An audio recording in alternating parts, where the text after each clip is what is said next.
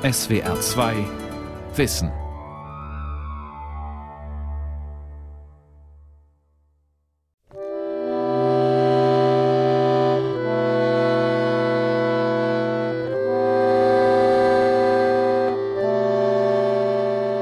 Weihnachtszeit. Viele Hände und Helfer müssen Tage, ja Wochen lang anpacken, damit das Fest ein unvergessliches Erlebnis werden kann. Bei den Älteren kehren wehmütige Erinnerungen an Kindheit und Jugend wieder und gute Gedanken an ehedem bewährte heimische Erziehungsbräuche. Da kam der dann in die Schule und der Knecht Ruprecht, der hat da fast die Tür reingeschlagen, der hat da angebommert und oh, da haben wir schon angefangen zum Zittern. Äh, und Kette, mit der Kette krasselt, also man hätte schon ein bisschen Angst gehabt. Also jahrelang habe ich eigentlich Angst gehabt. Die haben gern zugeschlagen und haben geschimpft und so, die sind keine Feinde gewesen.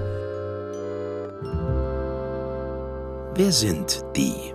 Wen meinen die Damen eigentlich?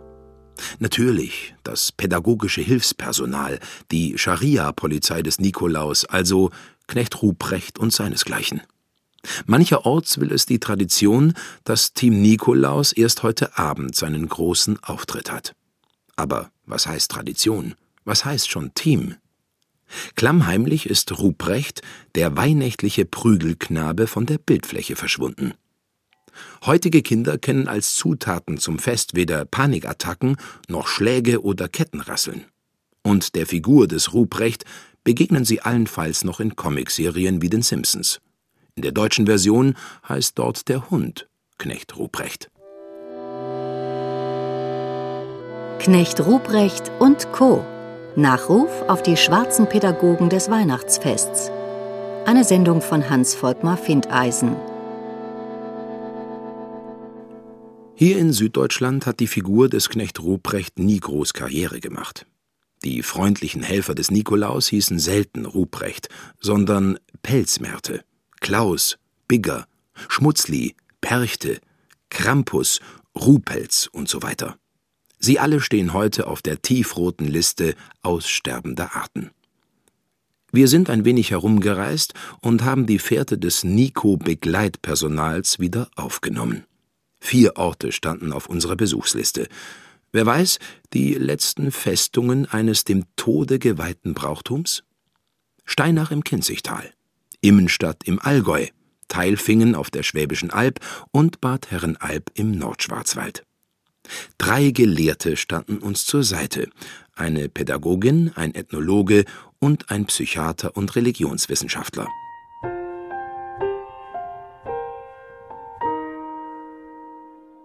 Erste Station Bad Herrenalb Reinhold Nofer, den Tiroler Hut auf dem Kopfe, steht in der Garage und pflicht, Meter um Meter, Zöpfe aus Stroh. Kunstvoll zusammengenäht, ergeben sie die Figur des Pelzmärtle. Er sieht aus wie ein wandelnder Bienenkorb, besitzt einen Seeschlitz, einen Schwanz, zwei Hörner und fünf Helfer, die ihn auf einer ausrangierten Tragbare der Bergwacht im Ortsteil Geistal von Haus zu Haus tragen und ihn aufrichten, wenn er umfällt. Sein Auftritt findet nicht am Nikolaustag statt, sondern am Heiligabend. Deshalb ist auch ein Christkindle mit von der Partie. Eigentlich macht das Christkindle gar nicht. Die Christkindle ist die vernünftigste Person und die kann Hechten mit der Rude mal so tätschen oder tadeln oder selbst der Benzmörtel schlägt nicht mehr. Er äh, hebt die Rute an und droht so, ja, aber es wird nicht geschlagen.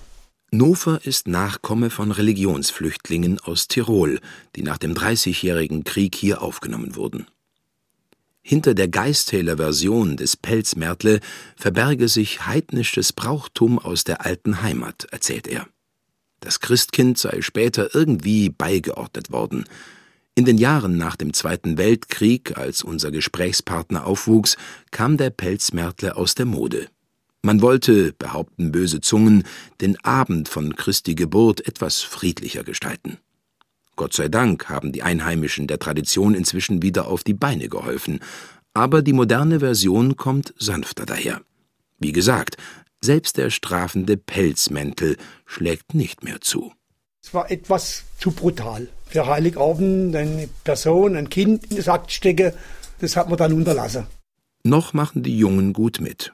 Obwohl der Auftritt am Heiligabend in den Häusern von nachmittags bis weit nach Mitternacht geht und man eine gute Konstitution dafür braucht. Viel Vorbereitungszeit geht auch in die Produktion von Ruten aus Birkenreisig. Doch allenfalls als Notnagel für überforderte Erziehungsberechtigte dient die Rute noch. Fabian Weissinger und das Pelzmärtle-Team setzen beim Strafen auf Outsourcing. Prinzipiell ist es so, dass man die Route dabei hat, aber mit der Route selbst auf Kinder einschlagen, das macht man heutzutage nicht mehr. Wir verteilen jedem Haus eine Route. Da bestehen auch viele Leute drauf, weil das einfach zum Brauchtum dazugehört. Und die Route steht meistens das ganze Jahr dann in der Wohnung, sodass, wenn mal wirklich etwas wäre, könnte die Eltern die Route dann doch benutzen.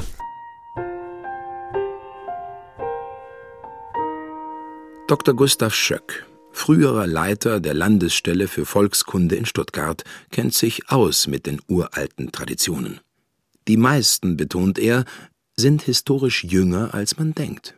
Das, was man ihnen gern zuschreibt, dass sie aus dem finsteren Heidentum oder gar dem Keltentum entspringen, das ist in meinen Augen äh, eher gelehrte Fiktion. Wir leiden, was die Interpretation von solchen Figuren betrifft, noch im 19. Jahrhundert, wo man mit Gewalt uralte äh, Traditionen und Kontinuitäten behauptet hat. Und im Grund findet es manchmal eine ganz einfache Erklärung. Im Klartext gesprochen, rundherum alle dem Nikolaus zugeordneten Gruselgestalten entstammen dem geistlichen Theater des späten Mittelalters und der frühen Neuzeit, wie es insbesondere auch in den Klöstern gepflegt wurde. In allen steckt die Figur des Teufels, den der heilige Nikolaus beherrschte und bei pädagogischem Bedarf von der Kette lassen konnte. In den Klosterschulen kam an diesem 6. Dezember der Bischof Nikolaus, um die Schüler zu prüfen, was sie äh, gelernt hatten. Und je nachdem gab es eben auch Strafe und Belohnung. Und es gab durchaus eine Arbeitsteilung, dass eben die Figur des Nikolaus nicht allein gekommen ist, sondern dass er auch noch einen Handlanger, einen Diener mitgebracht hat, der dann die Bestrafung vorgenommen hat. Und es waren dann diese finsteren Gestalten, die da dazugehören. Ein Bischof selber, der straft ja nicht, der haut ja nicht, sondern äh, er lässt hauen. Gell? Und so erkläre ich mir die, die Entstehung von diesen Figuren. Das passt durchaus in einen christlichen Kontext. Good Guy, Bad Guy. Jeder spielt seinen Part. Der Nikolaus macht den Guten. Er ist der himmels- und schulamtliche Inspizient, der Spekulator, wovon wohl auch das Weihnachtsgebäck Spekulatius seinen Namen hat. Zum Schutzheiligen der Schüler avancierte Nico, seitdem im Mittelalter die wundersame Geschichte von den drei Scholaren in die Welt kam. Drei Schüler wurden auf dem Weg nach Athen von einem geldgierigen Wirt ermordet, der es auf ihr Schulgeld abgesehen hatte. Er zerlegte sie nach Schweineart, wie es hieß, und legte sie in ein Pökelfass. Nikolaus aber erweckte die drei Jungs wieder zum Leben und rettete damit deren schulische Karriere. Good Guy. Bad Guys Nikolaus teuflische Diener bedienten sich in ihren erzieherischen Bemühungen bekanntermaßen etwas gröberer Mittel, was nicht ausschloss, dass die diabolische Sturmtruppe sich gelegentlich von Nikolaus absonderte und ein Eigenleben zu führen begann. Die Obrigkeit reagierte mit Verboten auf das Ausarten des Brauchtums. Da eignen sich natürlich solche Figuren durchaus. Die lassen ja einem auch emotional äh, Spielräume, die man sonst nicht hat, weil in diesen Bildern, da spiegeln sich einfach auch menschliche Möglichkeiten wider, die man sonst nicht ausleben darf. In den Verkleidungen der Nikolaushelfer steckten traditionell junge Männer. Sie nutzten die im Vergleich zum Nikolaus größeren dramaturgischen Gestaltungsmöglichkeiten für ihre eigenen Zwecke, für die kleinen Freiheiten der Jugendkultur. Und das hieß, sich an Mädchen ranzumachen oder die Jahrgangsgenossen durchs Dorf zu jagen, um sie grün und blau zu schlagen. Man schlug also über die Stränge. Nicht zufällig betonen die Ethnologen die große Nähe und Ähnlichkeit zwischen Nikolausbrauchtum, Fasching oder aktuell den Gruselclowns an Halloween.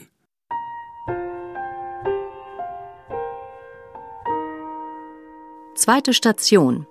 Steinach im Kinzigtal.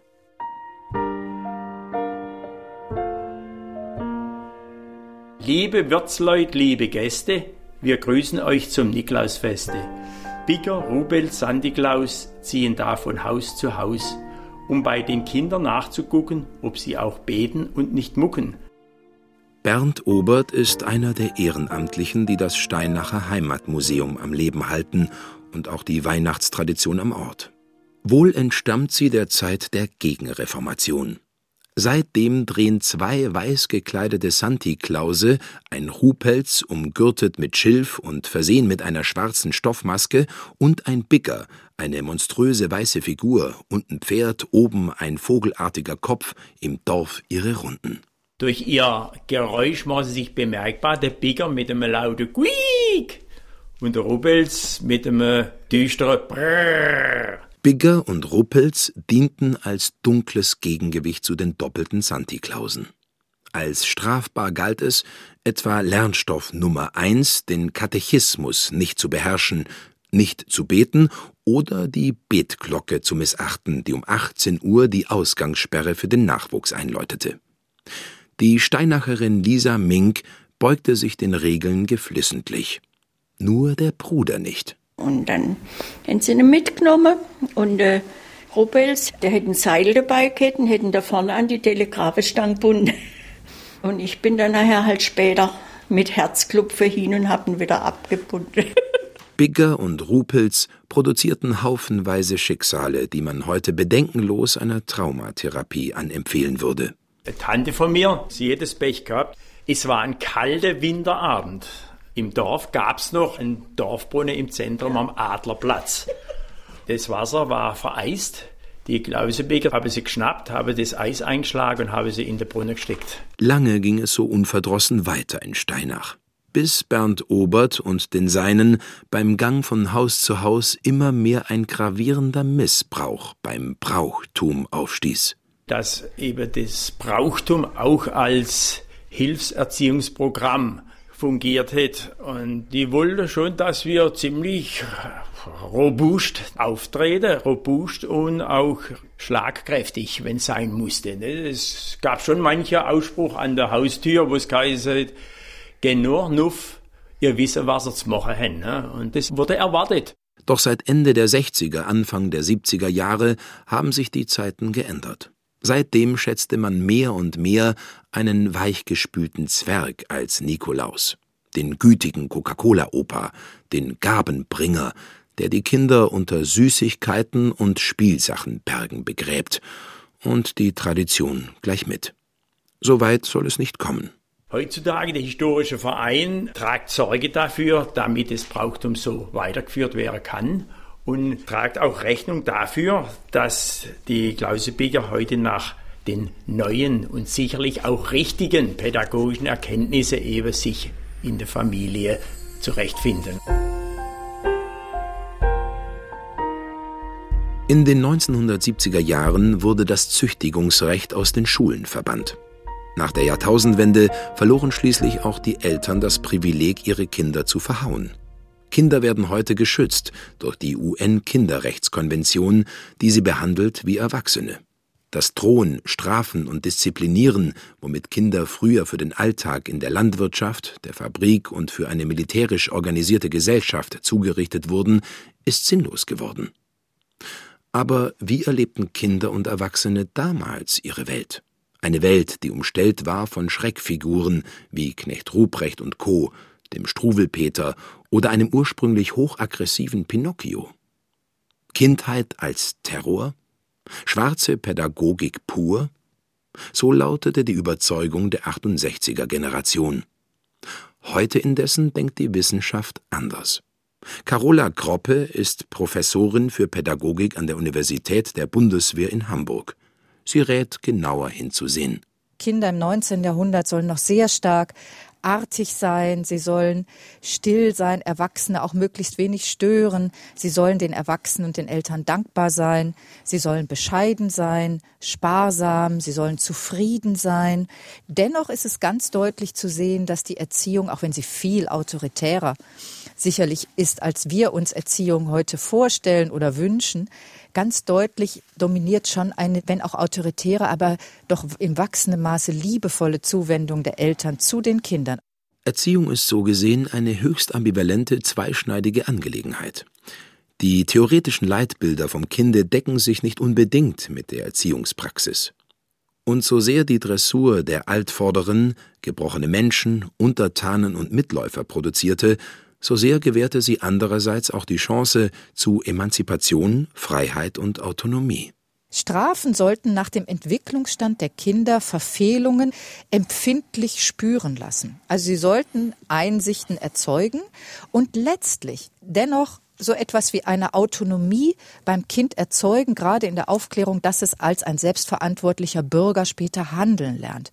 Das ist die große Ambivalenz, die auch die Aufklärung immer mit sich schleppt. Und Kant formuliert es dann mal in der Frage, wie kultiviere ich eigentlich die Freiheit bei dem Zwange? Dritte Station. Teilfingen. Also selbst dem heiligen Nikolaus konnte mal die Hand ausrutschen. Angeblich soll auf dem Konzil von Nicäa im Jahr 325 Arius dem Widersacher der Papstkirche eine ordentliche Tracht Prügel verpasst haben. Auch Papst Franziskus meint, dass ein Klaps bei der Erziehung noch nie geschadet hätte. Wie auch immer. Der Nikolausverein im Albstädter Teilort Teilfingen besteht aus ein paar Nikomännern und einer ziemlich großen Anzahl von Ruprecht-Darstellerinnen, Rupis genannt. Treffen im Gemeindesaal der katholischen Kirche St. Elisabeth. Es gibt Resopaltische dort und Kaffee und Kuchen. Wir formen einen Stuhlkreis. Santa Claus Klaus Schöller erklärt, worum es geht. Wir vertreten den Bischof Nikolaus und möchten seine Botschaft weitertragen bei den Menschen.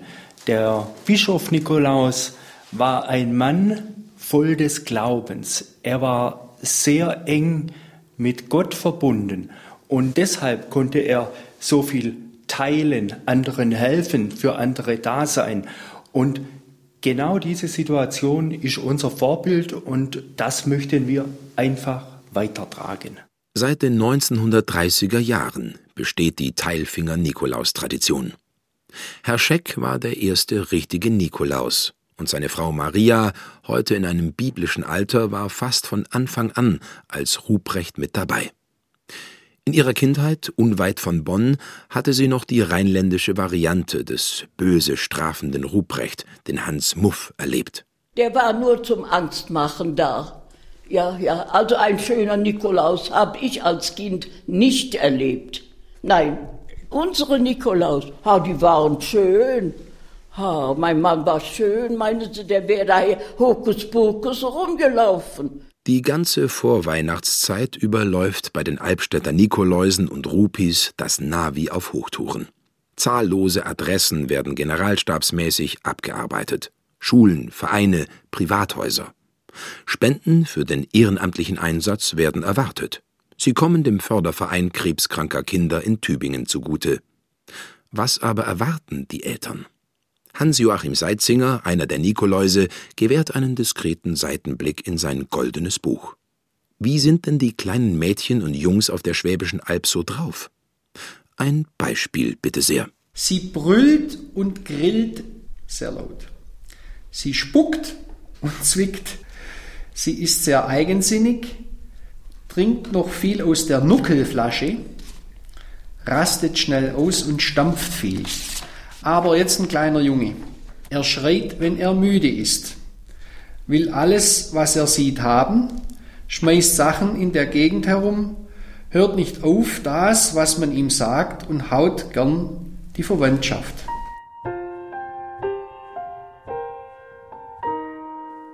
Wie kaum eine andere Religion habe das Christentum eine besondere Lust auf Schmerz. Das betont der Stuttgarter Psychiater und Religionswissenschaftler Professor Peter Kaiser.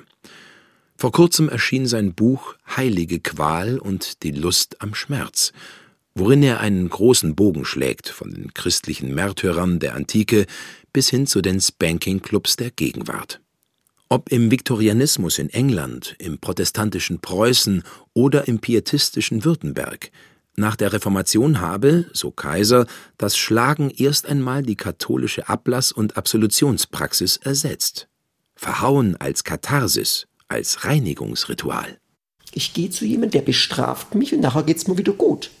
Weil es ja keine Strafen mehr gibt. Als ich noch zur Schule ging, da gab es noch Rohrstock als Tatzen. Tatzen gab es regelmäßig. Und das Tolle an den Tatzen war, das tat zwar tierisch weh, aber danach war das gegessen. Zum Schmerz und zur Erziehung und Disziplinierung gehört auch eine religiös zurückgeschluckte Lust. Kaisers schlagendstes Argument Lust und Schmerz werden in eng miteinander verknüpften Hirnarealen verarbeitet, zum Lustschmerz. Es ist einem hochsexualisierten Rahmen, aber extrem puristisch. Es geht nur um Bestrafung und Erziehung, nicht um Sex. Das ist natürlich ein Witz. Aber man möchte damit sozusagen zeigen, mir geht es wirklich nur um die Sache und sexuelle Gedanken, das gehört da nicht her. Das hängt natürlich immer mit zusammen. Erst im 19. Jahrhundert bekam die Rute aus Birkenreisig durch Importware aus den Kolonien, dem Rohrstock aus Bambus, Konkurrenz. Die Rute diente zur Reinigung des Körpers in der Sauna, kam bei Strafritualen im Militär, beim Spießrutenlaufen zum Einsatz oder bei der Kindererziehung. Für die jugendlichen Strafbataillone des Nikolaus aber besaß sie wie gesagt noch eine andere Bedeutung. Das ist natürlich bei uns schon auch so ein bisschen tradiert. Ich hole die Route oder natürlich die Kinder hatten Angst vom Nikolaus, ne, da der ja bestraft. Ruten, die schlagen, das hat eine ganz lange Tradition. Ich denke, es ist auch eine Möglichkeit, wenn das um das Schlagen geht und wiederum das Sexuelle ausgespart wird, Kontakt aufzunehmen, auch mit dem anderen Geschlecht, vielleicht auch mit dem eigenen Geschlecht, über das Schlagen. Es geht nur um Schlagen. Für mich ist es einfach etwas, was für was anderes steht. Und man kann es mit reinem Gewissen machen.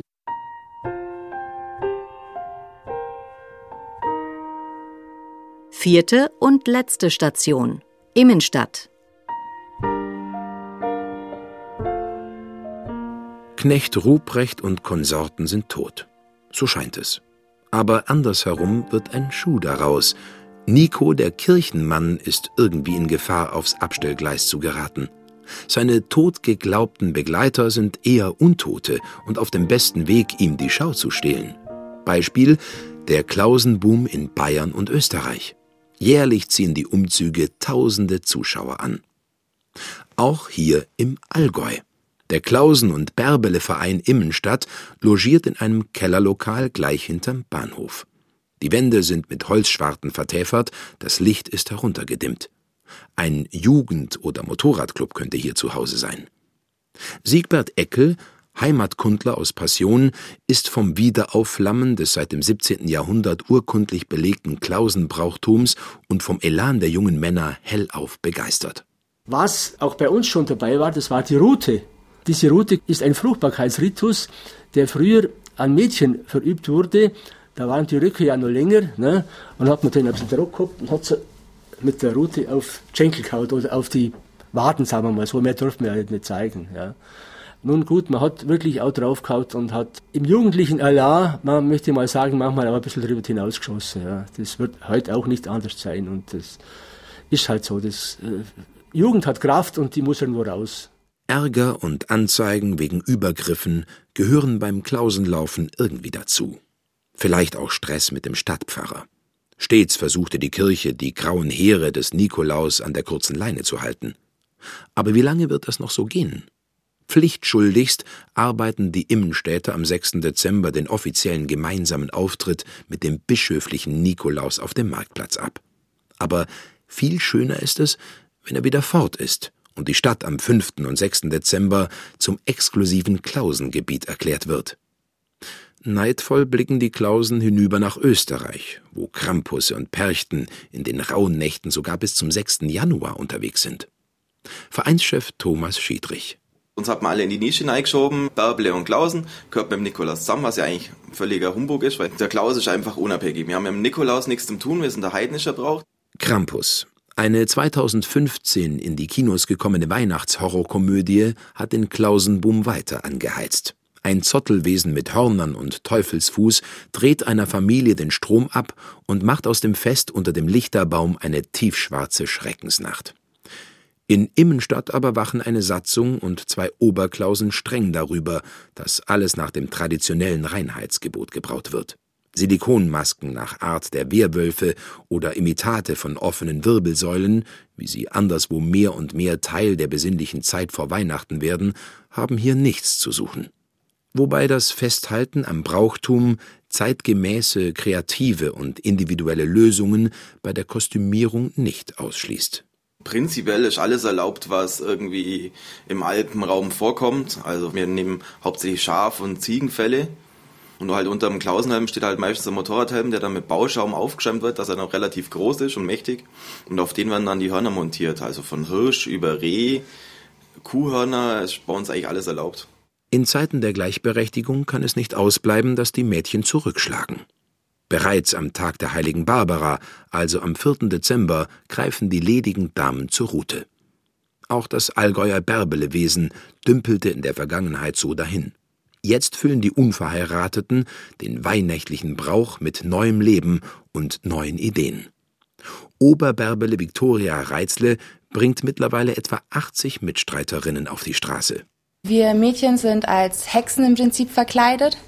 Wir kümmern uns eben dann auch um die bösen Jungs, die wir auch eben mit den Rutenhieben dann bestrafen. Es kann schon mal passieren, dass der eine mehr Stimmen hat wie der andere, aber im Großen und Ganzen verläuft sich das auch im Sand. Das traditionelle Erziehungsschema, wonach die Statthalter der himmlischen und weltlichen Ordnung über ihre wehrlosen Untertanen herfallen, hat ausgedient. An seine Stelle tritt das Spiel untergleichen. Seine Regeln sind klar festgelegt, wie in einem Vertrag. Wer die Klausen drätzt, also foppt, erteilt sein Einverständnis, eine Gewisch zu bekommen. Rutenschläge nur bei Leuten entweder, die man kennt oder die es wirklich drauf anlegen. Familien mit Kindern sind komplett tabu. Die sollen da jetzt nicht Angst haben. Jeder, der die Klausen trätzt, da weiß der Klaus, okay, den darf ich mit der Route eine geben, aber alle anderen ist das eine friedliche Veranstaltung, also kein Massenprügeln, wie sich das manche da im Internet dann breit treten, obwohl sie von dem Brauch keine Ahnung haben. Kein Massenprügeln, verstanden? In diesem Sinne wünschen alle Bärbele, Bigger, Schmutzlis, Pelzmärtles, alle Rutenträger, Ruhpelze und Ruhprechte ein frohes und friedliches Weihnachtsfest.